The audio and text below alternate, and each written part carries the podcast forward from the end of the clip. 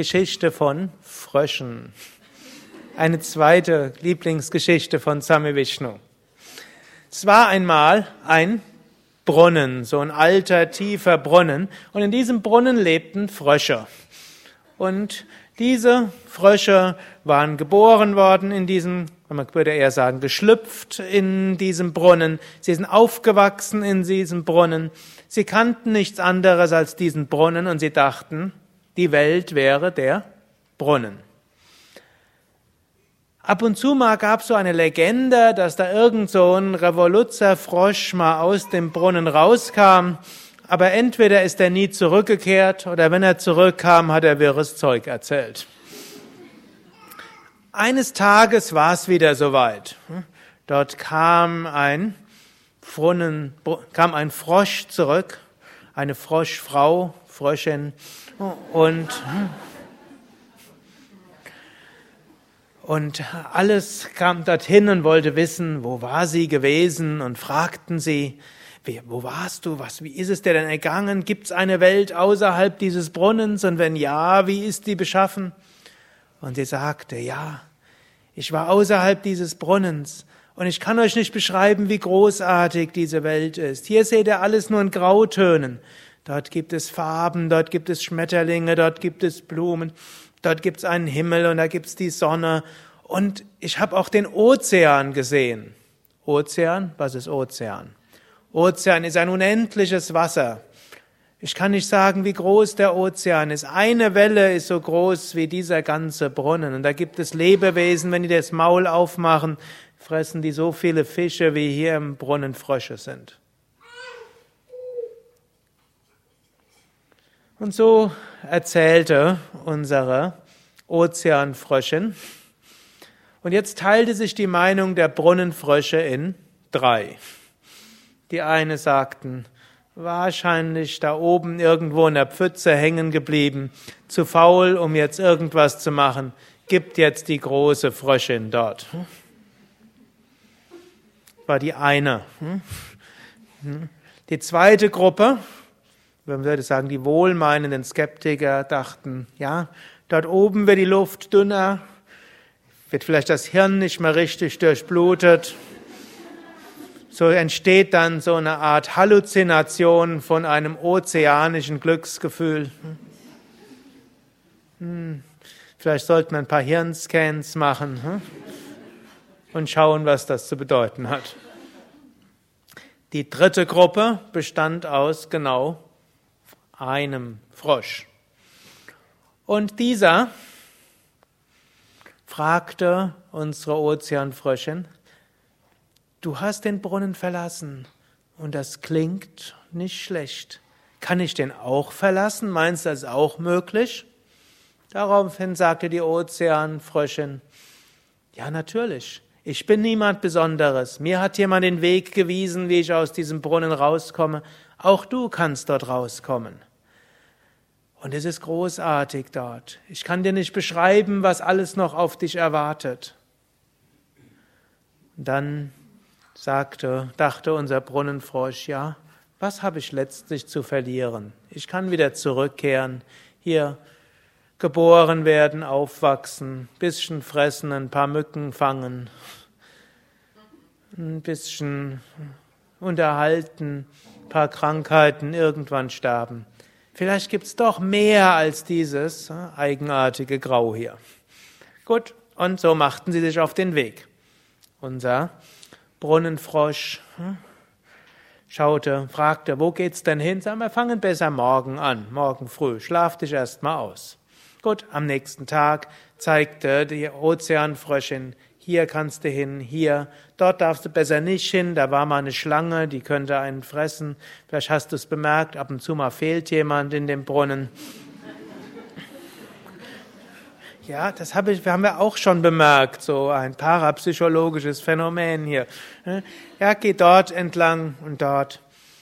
Und dort kannst du runterglitschen, dort ist es besser, wenn du dorthin gehst. Und schließlich erreichten sie das direkte Tageslicht außerhalb des Brunnens. Unsere, unser Brunnenfrosch fragte, ist das der Ozean? Das ist nicht der Ozean. Das ist jetzt nur das Tageslicht, ein paar Schmetterlinge, ein paar Vögel, ein paar Blumen.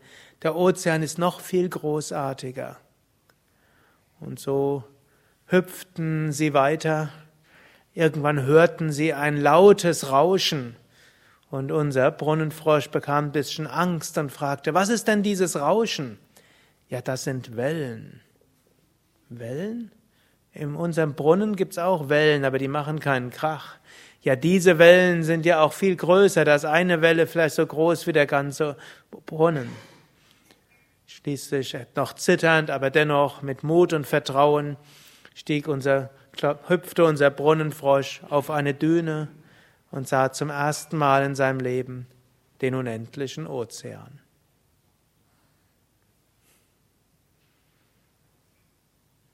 Wer sind die Brunnenfrösche? Wir sind die Brunnenfrösche. Nur woraus besteht unser Brunnen? Unser Brunnen besteht aus Identifikationen, wo wir sagen, ja, hm, ein paar Menschen mag ich, ein paar mag ich nicht. Der größte Teil ist mir nicht so wichtig. Hm? Sagen wir es mal positiver. Hm? Statt egal, wie mir gerade vorgeschlagen wurde, ist mir nicht so wichtig. Und wir denken, ja, das und das ist zu tun. Und das und das sind meine Aufgaben. Das und das kann ich. Mehr kann ich nicht. Mehr geht nicht. Außerdem, ich bin der physische Körper. Was zählt, ist das, was ich sehen, hören, riechen, schmecken, fühlen kann. Alles andere ist nicht von Belang. So leben wir in unserem Brunnen. Und dann kommt eines Tages der Ozeanfrosch oder die Ozeanfroschfrau. Wer ist das? Der Meister oder die Meisterin und die sagt, hm, du bist nicht nur dieser Körper. Du bist nicht nur auf diese Welt gekommen, um aufzuwachsen, älter zu werden, ein paar schöne Erfahrungen, ein paar weniger schöne Erfahrungen. Was essen, trinken, schlafen, fortpflanzen, dann alt, krank, tot. Hm? Das ist nicht alles auf dieser Welt. Ein bisschen noch Sturm im Wasserglas. Hm? Du bist das unsterbliche Selbst. Du bist Satchit Ananda, Sein, Wissen, Glückseligkeit. Und das ist nicht eine Theorie, ich habe es erfahren. Du kannst es auch erfahren. Und diese Erfahrung ist ganz großartig. Und wenn du sie machst, bekommt das normale Leben eine ganz andere Dimension. Wenn Menschen das hören, dann teilt sich die Meinung in drei.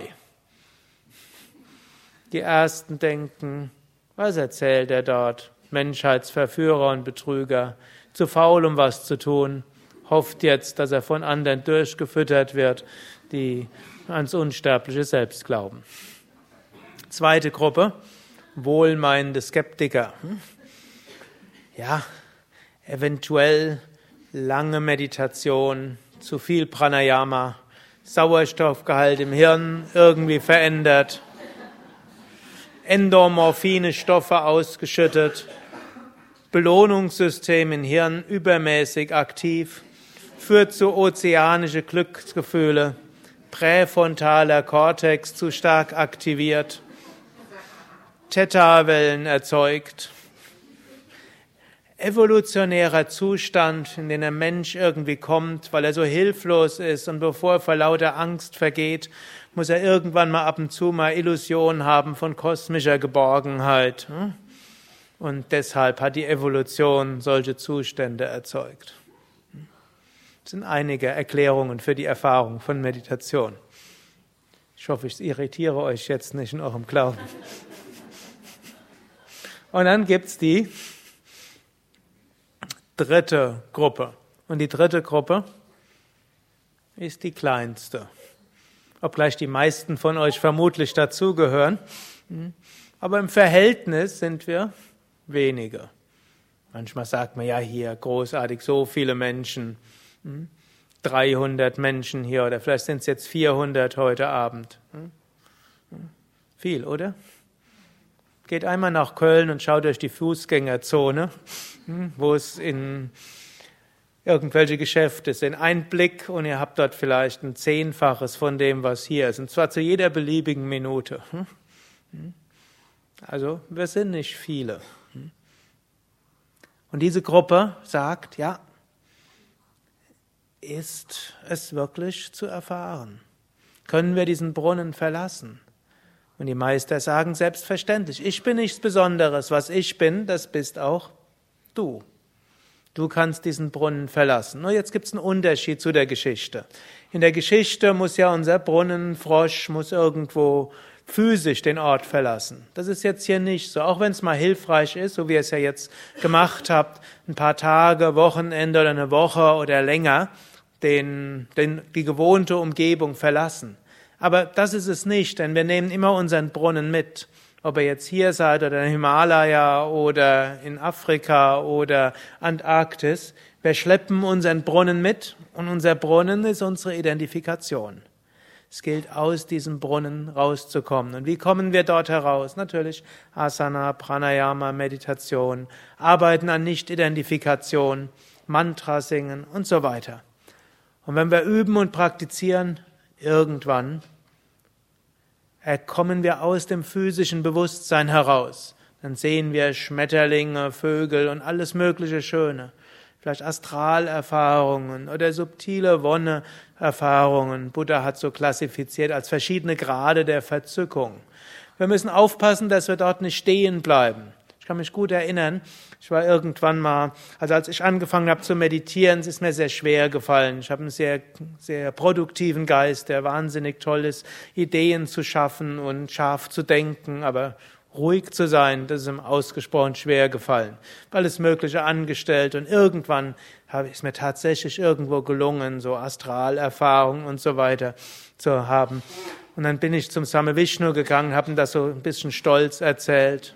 Und dann hat er gesagt, mach dir keine Sorgen. Hm? Das war das Letzte, was ich mir gemacht habe. Und dann hat er noch gesagt, und bleib dort nicht stecken, das sind nur so ein paar. Hm? Letztlich sind es auch nur Illusionen im Geist. Geh jenseits davon. Hm? Don't get attached. Sei nicht verhaftet. Don't get involved in astral things. Geh nicht in Verhafte dich nicht in die Astralwelten. Hm? Gut, hm? aber es ist auch mal schön zu sehen, es gibt mehr. Und dann natürlich auch, das ist wieder der Unterschied zu der Geschichte, auch wenn man in diesen Erfahrungen ist und es jetzt nicht übertrieben hat, dann ist man auch mit Energie da und kann in die normale Welt hineingehen. Und dann sieht man sie ganz anders. Sie wird dann auch kunterbunter. So ein Teilnehmer hat mal gesagt, Yoga hat aus meinem zweidimensionalen Schwarz-Weiß-Leben ein vieldimensionales, kunterbuntes Leben gemacht. Vorher habe ich das nicht gewusst, dass noch so viel mehr möglich ist. Wir sollten aber nicht im kunterbunten Leben hängen bleiben, so schön es ist, sondern noch weiter gehen. Schließlich, das Rauschen ist wie das Wissen, ich werde die Einheit erfahren. Und schließlich natürlich, da endet die Analogie. Der